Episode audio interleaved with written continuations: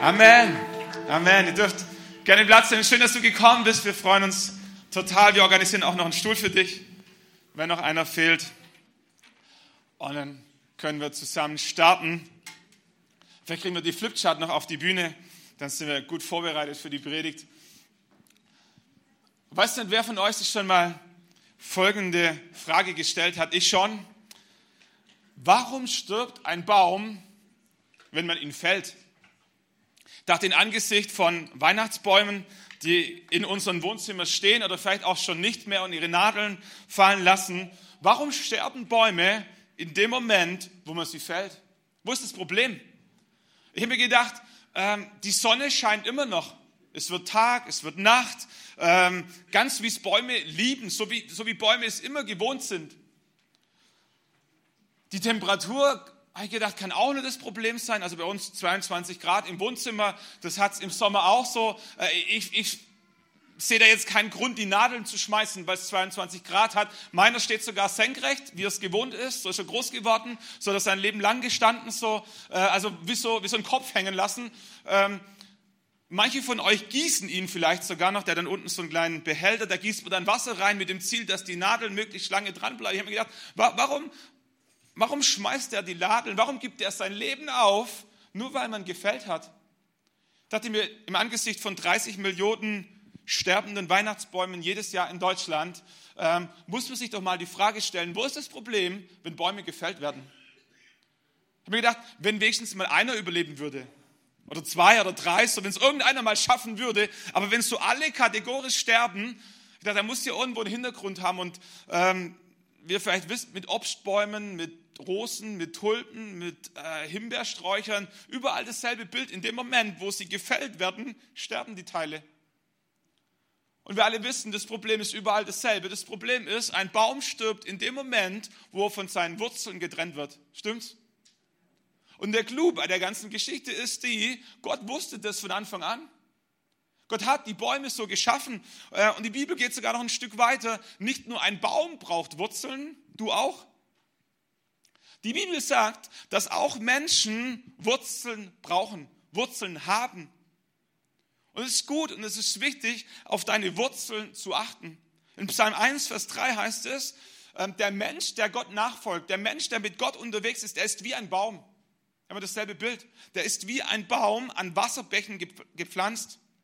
Wer mit Gott unterwegs ist, ist wie ein Baum an Wasserbächen gepflanzt. Und weil er an Wasserbächen gepflanzt ist, heißt es, bringt er seine Frucht zu seiner Zeit und seine Blätter welken nicht. Ihr, was für ein schönes Bild auf, auf mein Leben, auf dein Leben. Wie einfach kann das Leben sein, wenn du richtig gepflanzt, Klammer auf, richtig gewurzelt bist. Wenn du die richtigen Wurzeln hast, an der richtigen Stelle Wurzeln geschlagen hast, ist das Leben so einfach. Du wirst Frucht bringen, ganz natürlich, zu der vorgesehenen Zeit. Deine Blätter welken nicht. Jeremia sagt im 16. Kapitel Vers 7, gesegnet der Mann, der auf den Herrn vertraut und dessen Zuversicht der Herr ist. Was ist mit dem? Er ist wie ein Baum. Wieder dasselbe Bild. Wer mit dem Herrn unterwegs ist, wer Gott vertraut und dessen Zuversicht der Herr ist, der ist wie ein Baum an Wasser gepflanzt und zum Bach streckt er seine Wurzeln aus. Was ist die Folge? Nichts hat er zu befürchten, wenn die Hitze kommt. Schon mal Lebensphasen durchlaufen, wenn die Hitze kommt?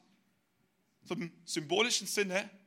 Schon mal Phasen in deinem Leben gehabt, wo du, wo du fühlst, wie, wie du ausgebrannt wirst, wie die Hitze dir die letzte Lebensfreude aus den Adern zieht, wie die Blätter welken, wie das Leben anstrengend wird, wie die Hitze dich platt macht. Jesus sagt, Wer mit dem Herrn connected ist, wer die richtigen Wurzeln hat, muss sich nicht fürchten, wenn die Hitze kommt. Das heißt nicht, dass die Hitze nicht kommt. Aber wenn sie kommt, musst du dich nicht fürchten, denn da gibt es Wurzeln, die etwas in dein Leben wieder neu hineinpumpen. Deine Wurzeln bestimmen deine Frucht. Deine Wurzeln in deinem Leben bestimmen deine Frucht. Ich habe mich gefragt, ich meine festzustellen, so eine Vermutung, eine These, ein Erfahrungswert. Ich habe das Gefühl, dass Menschen, du und ich, dass wir uns relativ viele Gedanken darüber machen, über die Frucht in unserem Leben. Stimmt's? Über die, die, die Auswirkungen, über das, was man sehen kann. Wir zerbrechen uns den Kopf, was wir tun können, damit die Frucht noch besser wird, noch schöner, noch mehr, äh, noch qualitativ besser. Und wir zerbrechen uns den Kopf, wie die falsche Frucht aus unserem Leben, wie wir die rauskriegen. All diese blöden Momente, all diese blöden Verhaltensweisen, all das, was wir nicht wollen, was wir verstecken wollen, aber was doch da ist. Und wir zermatten uns den Kopf, wie wir diese Frucht aus unserem Leben rauskriegen, aber wir machen uns auf der anderen Seite so ganz, ganz wenig Gedanken darüber, was eigentlich die Wurzeln in unserem Leben sind. Was speist uns? Was, was nährt dein Leben? Und wir kämpfen gegen irgendwelche Früchte und wir sehnen uns nach irgendwelchen Früchten und wir versuchen anzufangen, irgendwelche Äpfeln aufzupolieren. Und wie die, die schöne Seite des Apfels hinzuhalten, wie wenn er auf der Rückseite nicht faul wäre und so zu tun, wie wenn alles ganz toll in unserem Leben ist. Und wir brauchen unheimlich viel Energie, unsere Frucht schön aussehen zu lassen. Aber wir verwenden so wenig Anstrengung darauf, uns Gedanken zu machen, was die richtigen Wurzeln sind in unserem Leben und wie wir an die Nahrung kommen, die wir eigentlich brauchen. Im zweiten Buch Könige gibt es eine Verheißung, die Gott dem Propheten aufgetragen hat, was er dem Volk Israel neu zusprechen soll. Und da heißt es, was vom Haus Juda entronnen ist und was übrig geblieben ist. Die waren durch eine schwere Zeit gegangen und Gott möchte ihnen wieder Mut machen. Er sagt, all diejenigen, die übrig geblieben sind, auch was so vertrocknet und so verdörrt und so, so hoffnungslos aussieht. Aber Gott verspricht und Gott verheißt, all dieses wird wieder Wurzeln schlagen nach unten und oben wird es wieder Frucht bringen. Ich fand es ein schönes Bild, Wurzeln nach unten und Frucht nach oben. Und dasselbe Prinzip, das in deinem und in meinem Leben gilt. Wir brauchen Wurzeln nach unten, damit wir Frucht bringen können nach oben. Und Gott möchte beides in deinem Leben möglich machen. Gott möchte nicht nur an deiner Frucht arbeiten, Gott möchte auch an deinen Wurzeln arbeiten. Gott möchte aber nicht nur an deinen Wurzeln arbeiten, sondern Gott möchte auch die Frucht wieder hervorbringen. Da besteht ein Zusammenhang. Es lohnt sich, über deine und über meine Wurzeln Gedanken zu machen. Und so haben wir uns entschieden, am Anfang des Jahres eine Predigtreihe zu starten mit diesem Thema verwurzelt. Verwurzelt. Wir haben uns gefragt, was sind deine Wurzeln? Was sind unsere Wurzeln? Welche Wurzeln brauchen wir, nach unten, damit nach oben die richtige Frucht in unserem Leben entstehen kann. Wir haben uns gedacht, eine Wurzel, die extrem wichtig ist, weil sie enorme Auswirkungen auf unsere Frucht, auf die Frucht in unserem Leben hat, ist unsere Identität. Identität ist ein, ein sperriger Begriff, ist so ein philosophischer Begriff, was, wo man nicht so richtig greifen kann. Aber ich meine, wenn ich es richtig verstanden habe, Identität meint einfach die Frage, wer bin ich? Wer bin ich? Wer bist du? Was macht uns aus? Was beschreibt uns? Wie fühlen wir uns? Wer sind wir? Ich weiß nicht, ob ihr die, die, diese Situation kennt, so in Vorstellungsrunden, wenn wir in irgendwelchen Meetings sind oder welche Leute kennen, macht man so eine, eine Vorstellungsrunde. Jeder sagt mal ganz kurz, wer er ist. Die Frage ist, wer bist du? Und ich sage nämlich, ich bin Stefan, 37 Jahre alt, verheiratet, drei Kinder und ich bin Pastor. Und wir haben eine tolle Gemeinde, wir sind ein Gospelhaus und wir haben zwei Gottesdienste und letzten Sonntag war richtig, richtig voll. Heute sind auch ganz viele da und an Heiligabend haben wir den Stadtsaal gefüllt. Das war richtig fett so. Und übrigens, ja, wir haben eigentlich auch drei Campus, also drei Standorte in Aalen und in Heidenheim noch ein. Und da sind wir so als Pastorenteam unterwegs und das ist richtig cool. So, weiß ich, kennst du Matthias Brandner? Matthias Brandner ist so ein Evangelist, einer der besten in Deutschland, der reist so durch Deutschland. Ganz, ganz viele kennen den, finden ihn mega richtig cool. Und das, das ist übrigens, ja, das ist bei uns im Team. So, wir, wir arbeiten zusammen. Und, und die Outbreak Band, die hat ja jetzt eine neue CD rausgebracht, weiß nicht, wer schon gekauft hat. Atmosphäre heißt das, richtig coole Lieder. Und gibt es ja diesen E-Gitarristen, das ist der coole mit den zerrissenen Jeans und so. Das ist übrigens unser Musikpastor in Aalen und so. Der wollte auch bei uns mitspielen im Team so. Ja, und das bin ich, Stefan. Gehöre auch dazu. Kennt ihr das? Du wirst gefragt, wer du bist und du erklärst, was du machst. Stimmt's? Wir werden gefragt, wer wir sind und wir erklären, was wir machen. Wir definieren uns und wir identifizieren uns so oft mit dem, was wir leisten. Wir identifizieren uns mit dem, was wir besitzen. Wir identifizieren uns über das, wen wir kennen. Wir identifizieren uns aber auch darüber, wer uns kennt. Und wir identifizieren uns darüber, was andere Menschen von uns denken. Oder was andere Menschen über uns denken könnten. Der Punkt ist, die meisten anderen Menschen denken gar nicht so viel über dich nach, wie du denkst, dass sie über dich nachdenken würden. Also ein anderes Thema. So, aber wir identifizieren uns unter anderem darüber, was andere Menschen über uns denken und wir wollen, dass sie gut über uns denken. Dabei ist am Ende des Tages gar nicht entscheidend, was andere Menschen über dich denken, sondern was Gott über dich sagt. Versteht ihr den Unterschied? Ist nicht so sehr entscheidend, wer du bist, was andere Menschen über dich denken, als vielmehr, was Gott über dich sagt.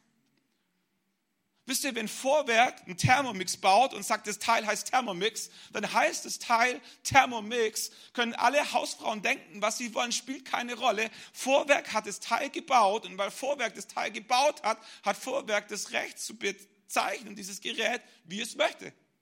Und wenn Apple ein iPhone baut und sagt, es ist ein iPhone, dann ist das Teil ein iPhone. Warum? Weil Apple es gebaut hat und weil sie es gebaut haben, haben sie das Recht, es zu bezeichnen, wie sie es wollen. Und wenn Gott dich geschaffen hat, hat wer das Recht, über dich auszusprechen, wer du bist? Derjenige, der dich geschaffen hat und niemand sonst. Völlig wurscht, was dein Nachbar über dich denkt.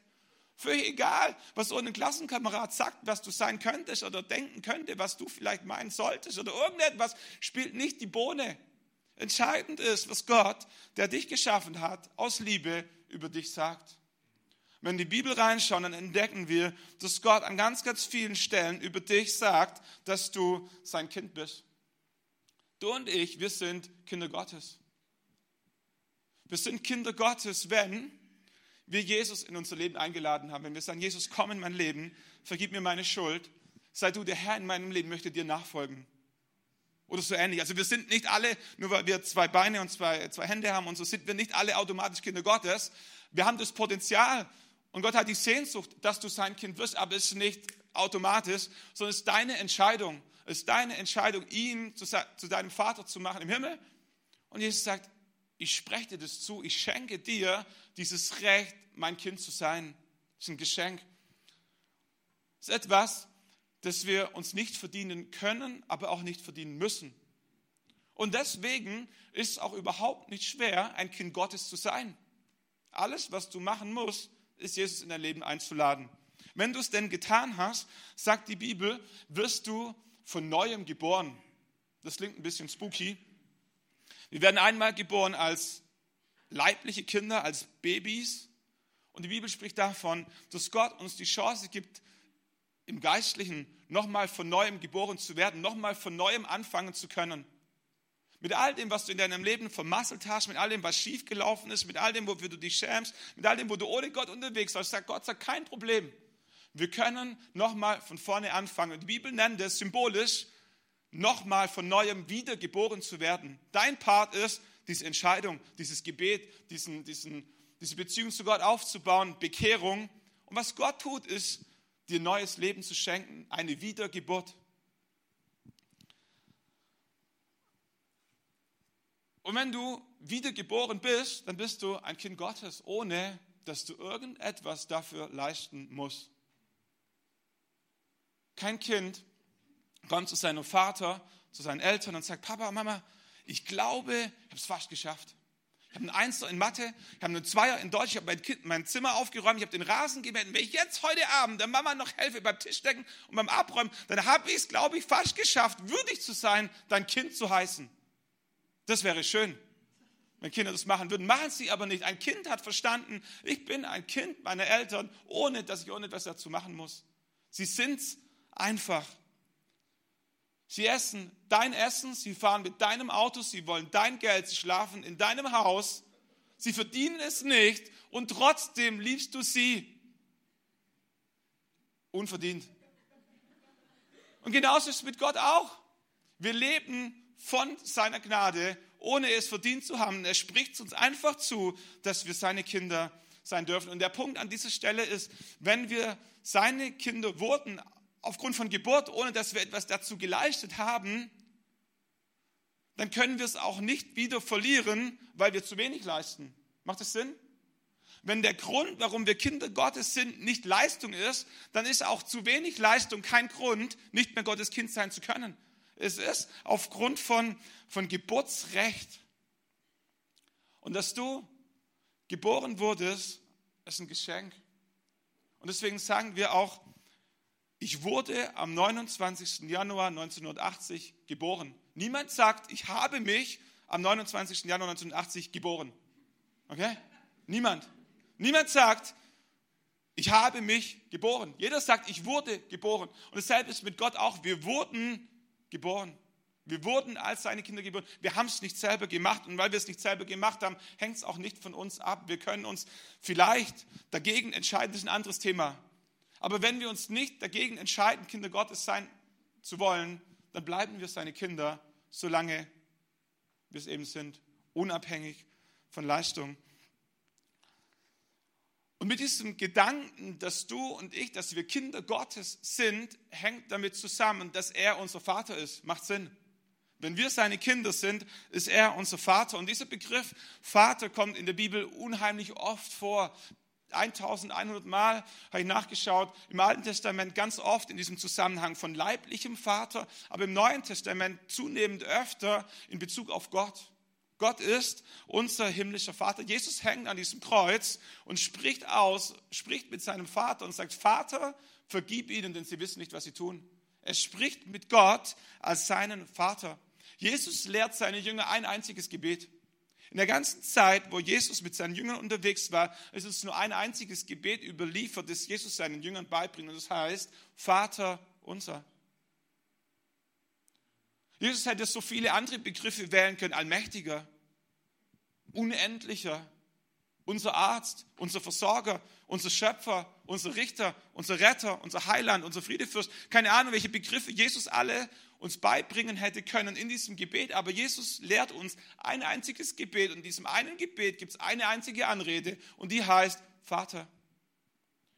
Die bekannteste Geschichte oder eine der bekanntesten Geschichten im Neuen Testament ist die Geschichte vom verlorenen Sohn. Aber es ist nicht nur die Geschichte von einem verlorenen Sohn, sondern es ist auch die Geschichte von einem liebenden Vater, von einem wartenden Vater, von einem wiederherstellenden Vater, von einem sich freuenden Vater über den verlorenen Sohn, der wieder heimkommt. Und wieder haben wir dieses Bild vom Vater. Paulus schreibt ganz oft in seinen Briefen, Gnade euch und Friede von Gott, unserem Vater.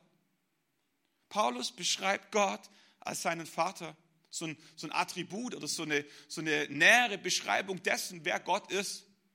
So in etwa wie, wie, wie wenn wir jemand, äh, wenn wir einer dritten Person von jemand anderem erzählen und sagen, kennst du den Max?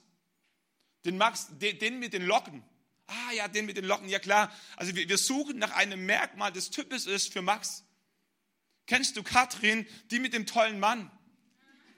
Ja klar, mit dem tollen Mann, natürlich, da klage ich Katrin. Versteht ihr? So, wir suchen ein Merkmal, das für den anderen deutlich macht, wer gemeint ist. Und wir fragen uns, was ist das eine typische Merkmal, wo es Klick macht? Was, welches Merkmal beschreibt diese Person am besten? Und Paulus überlegt sich, wie er dir und mir Gott vorstellen kann. Welches Attribut erklärt diesen Gott, den er meint? Er sagt, ich meine Gott, diesen, unseren Vater. Und immer und immer und immer wieder spricht die Bibel von Gott als Vater und von uns als seinen Kindern.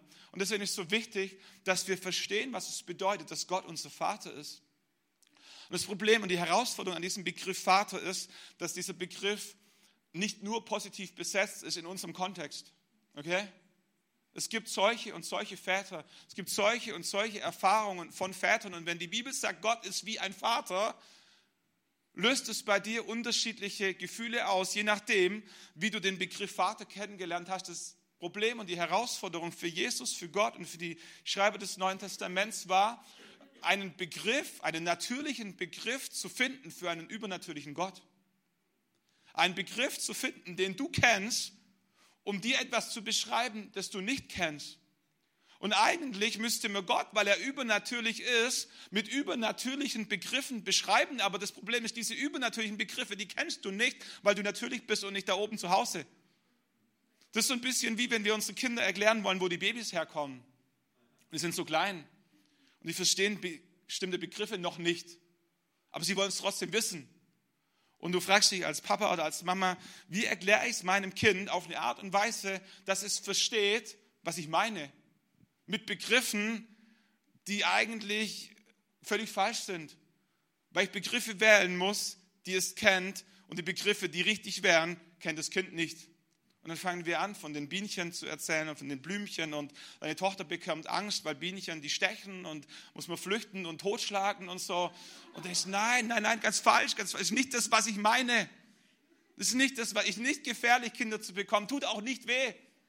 Und du versuchst nach neuen Bildern und du, du, du überlegst dir, sag, wie, wie erkläre ich es meinem Kind? Und, und sagst, weißt, hast du schon mal gesehen, wie Papa und Mama sich küssen? Ja, ist voll eklig. Das, nein, auch nicht, nein, falscher Begriff, falscher Begriff. Und wenn Gott und Jesus dir den Vater im Himmel vorstellen wollen, dann haben sie diese Krücke, dass sie es mit Worten tun müssen, die du und ich verstehen, in dem Wissen, dass jedes Wort, das sie verwenden, nicht das Richtige ist. So ist jedes Wort, jede Bezeichnung so ein bisschen eine, eine Krücke. Und die Herausforderung ist die, dass wenn, wenn die Bibel sagt, dass Gott dein Vater ist, du da sitzt und denkst, okay, dann muss Gott wohl, wohl männlich sein. Und wie so, so ein Mann mit dickem Bauch und Brusthaaren und so, und du denkst, das sei ich schon zu Hause, brauche brauch ich eigentlich nicht nochmal. So ein, Mann, der, so ein Mann, der immer arbeiten muss, so ein Mann, der schwitzt, so ein Mann, der keine Zeit hat, so ein Mann, der lieber Jungs mag, wie Mädchen mag. So. Und, und du stellst dir irgendwelche Männer vor und denkst, ist, wirklich, ist Gott wirklich so? Brauche ich das nochmal in meinem Leben? Jemand, der noch nie seine Tage hat und der soll mich auf einmal verstehen als Frau. Kann es funktionieren? Sondern wir, wir stellen fest, Gott ist nicht nur ein Mann, Gott ist auch noch dein Vater. Und du denkst an deinen Vater und jetzt kommt der Teufel ins Spiel und mal dir all die Versagen deines Vaters vor Augen. Und dir fällt ein, dass dein Vater immer unpünktlich war. Und der Teufel fängt an, diese Mühle zu malen und sagt, kann es sein, dass Gott auch unpünktlich ist? Könnte es sein, dass Gott wahrscheinlich zu spät kommt, wenn du ihn brauchst? Und dir fällt ein, dass dein Vater sarkastisch war und der Teufel malt dieses Bild und versucht dir zu suggerieren, dass Gott wahrscheinlich oben im Himmel sitzt und Späßchen macht mit seinen Engeln über dein Versagen und sich schief und scheps lacht, wie du es mal wieder nicht geregelt bekommst, dein Leben, weil dein Vater sarkastisch war und der Teufel versucht dir einzureden, Gott sei auch sarkastisch. Du denkst an deinen Vater, der streng war, dem du, dem du nie genügen konntest, wo es immer noch irgendwas zu nörgeln gab an dir. Und der Teufel kommt und versucht dir zu suggerieren, dass Gott genauso ist. Versucht dir weiszumachen, dass du nie eine Chance haben wirst, Gott zu genügen. Gibt es immer noch einen Maßstab, den du nicht schaffen wirst. Und denkst an deinen Vater, der manchmal launisch war. Und der Teufel versucht dir zu suggerieren, dass Gott auch launisch ist, dass Gott gute und schlechte Tage hat und dass du nie ganz genau wissen kannst, wann der richtige Moment ist, zu Gott zu kommen. Hat Gott einen guten Tag, dann Glück gehabt, hat Gott einen schlechten Tag, dann gnade dir Gott. Wir denken an unseren Vater, der, der uns immer suggeriert hat, dass er keine Zeit hat und sagt, kümmere dich selber um deinen Krank, ich habe Wichtigeres zu tun. Und der Teufel kommt und versucht dir vor Augen zu malen, wie Gott unheimlich beschäftigt sein muss, die ganze Welt am, am Laufen zu halten. Und wie so viele schlinge, schlimme Dinge in dieser Welt gibt und wie unsäglich unwichtig doch dein Problem sein, dass du Gott überhaupt, dass du es überhaupt wagen kannst, Gott damit zu belästigen, mit der Lappalie deines Lebens.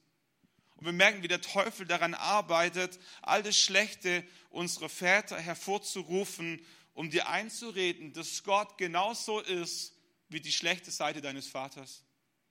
Und die Lüge, die Lüge hinter diesem ganzen Denke ist die, dass wenn das stimmen würde, dein leiblicher Vater das Original wäre und Gott die Kopie.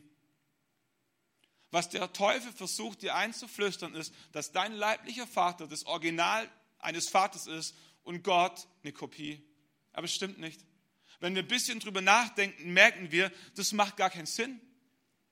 Das macht gar keinen Sinn. Wenn wir überlegen allein, wie alt unser Vater ist und wie alt Gott ist, dann merken wir, wäre ziemlich schwierig, wenn unser Vater das Original wäre und Gott die Kopie, dann, dann wäre irgendetwas grundsätzlich völlig schief gelaufen.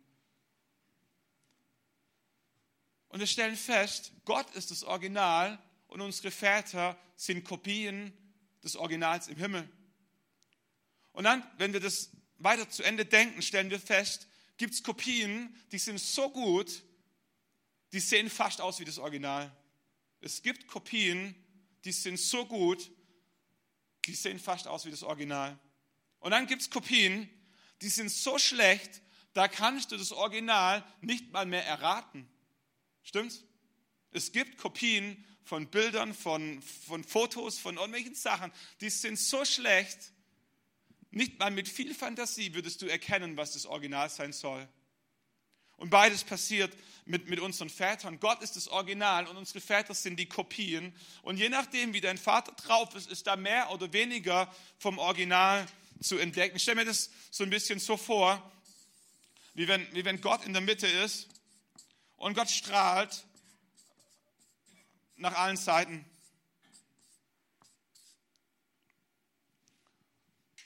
Und um diesen Gott drumherum sind, sind alle unsere Väter.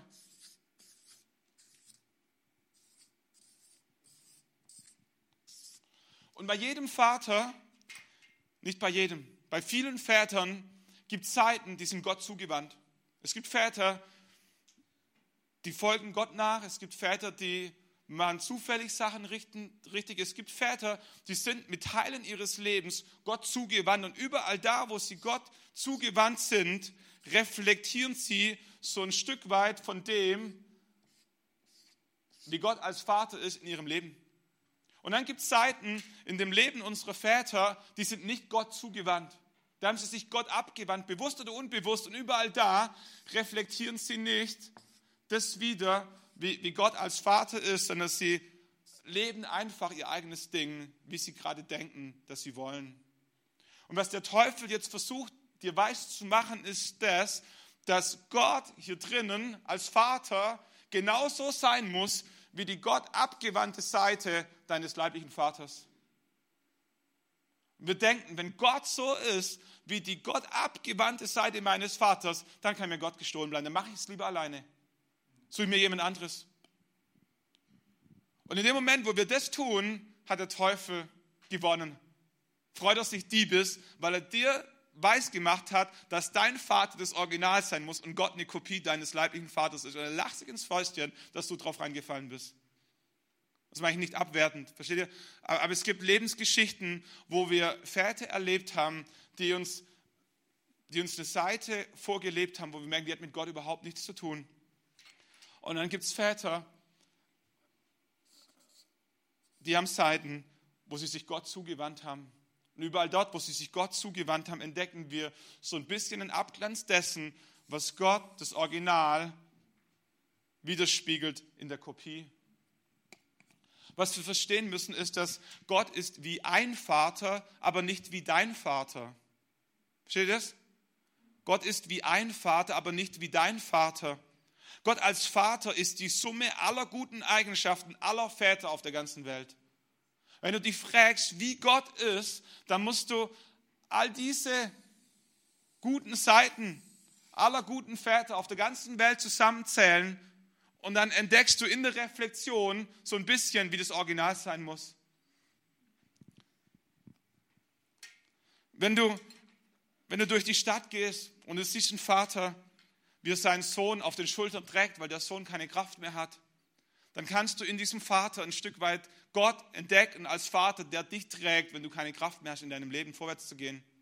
Wenn du unterwegs bist und du siehst einen Vater, wie er seiner Tochter liebevoll durch die Haare streichelt, dann kannst du Gott entdecken, der im Himmel sitzt und so ein bisschen über deine Haare streichelt und sie freut, dass du als seine Prinzessin mit ihm unterwegs bist und er so unendlich stolz ist, dass du sein Kind bist. Wenn du einen Vater siehst, der beim Fußballspiel seinem Sohn zuschaut und zujubelt, weil, weil der Keller den Ball getroffen hat, kannst du dir ein bisschen vorstellen, wie sehr Gott im Himmel sitzt, dich beobachtet und sich freut über die Dinge in deinem Leben, die du nach vorne bringst und wo er einfach sich freut, dass du sein Sohn bist. Wenn du in ein Restaurant gehst und du siehst, wie ein Vater für seine Familie das Essen bezahlt, kannst du dir ein bisschen vorstellen, wie Gott im Himmel sitzt und dich versorgen möchte mit all den Dingen, die du im Leben brauchst. Wenn du einen Vater zu Hause im Wohnzimmer auf dem Sofa flacken siehst, dann bring ihm was zu essen, bring ihm was zu trinken, lass ihn ausruhen, denn Gott hat am siebten Tag auch geruht. Okay? Entdecke Gott in deinem Vater. Sagt er, Gott hat auch mal Ruhe gebraucht. Ich glaube, es ist so wichtig, ist so wichtig für, für unsere Beziehung zu Gott, aber für, für unsere Identität zu verstehen, was es heißt, dass wir Kinder Gottes sind. Wir haben gesagt, es gibt einen Zusammenhang zwischen unseren Wurzeln, die nach unten wurzeln, und der Frucht, die wir oben sehen. Und mit die größte und mit die stärkste Wurzel in deinem Leben ist die, dass du verstehst, dass du ein Kind Gottes bist und dass Gott ein Vater ist. Und wenn diese Wurzel gesund ist, bringt sie so, so, so viel gute Frucht in deinem Leben und im Leben deiner Kinder und Enkelkinder hervor. Das kannst du dir nicht ausmalen. Und die andere Seite ist genauso wahr. Wenn diese Wurzel der Identität Gottes als Vater und du als sein Kind, wenn die krank ist, wenn die verunreinigt, verbittert, abgebrochen, entzündet ist, hat es unheimliche Auswirkungen auf die Früchte in deinem Leben, in deinem eigenen Leben, im Leben deiner Kinder, im Leben deiner Familie. Manchmal zieht es dich wie, wie die Pest durch Generationen hindurch, aber die Wurzel ist entscheidend, nicht die Frucht. Bekämpfe nicht die Frucht, sondern fang dich an zu fragen, was ist die Wurzel in meinem Leben, dass an der Stelle es immer wieder wehtut. Nicht als Druck, sondern als Wunsch und als innerliches Flehen wünsche ich mir, dass jeder von uns versteht, was es heißt, dass Gott der liebende Vater im Himmel ist. Und du sein Kind, seine Prinzessin und sein Held und sein Sohn und seine Tochter. Und dass wir zu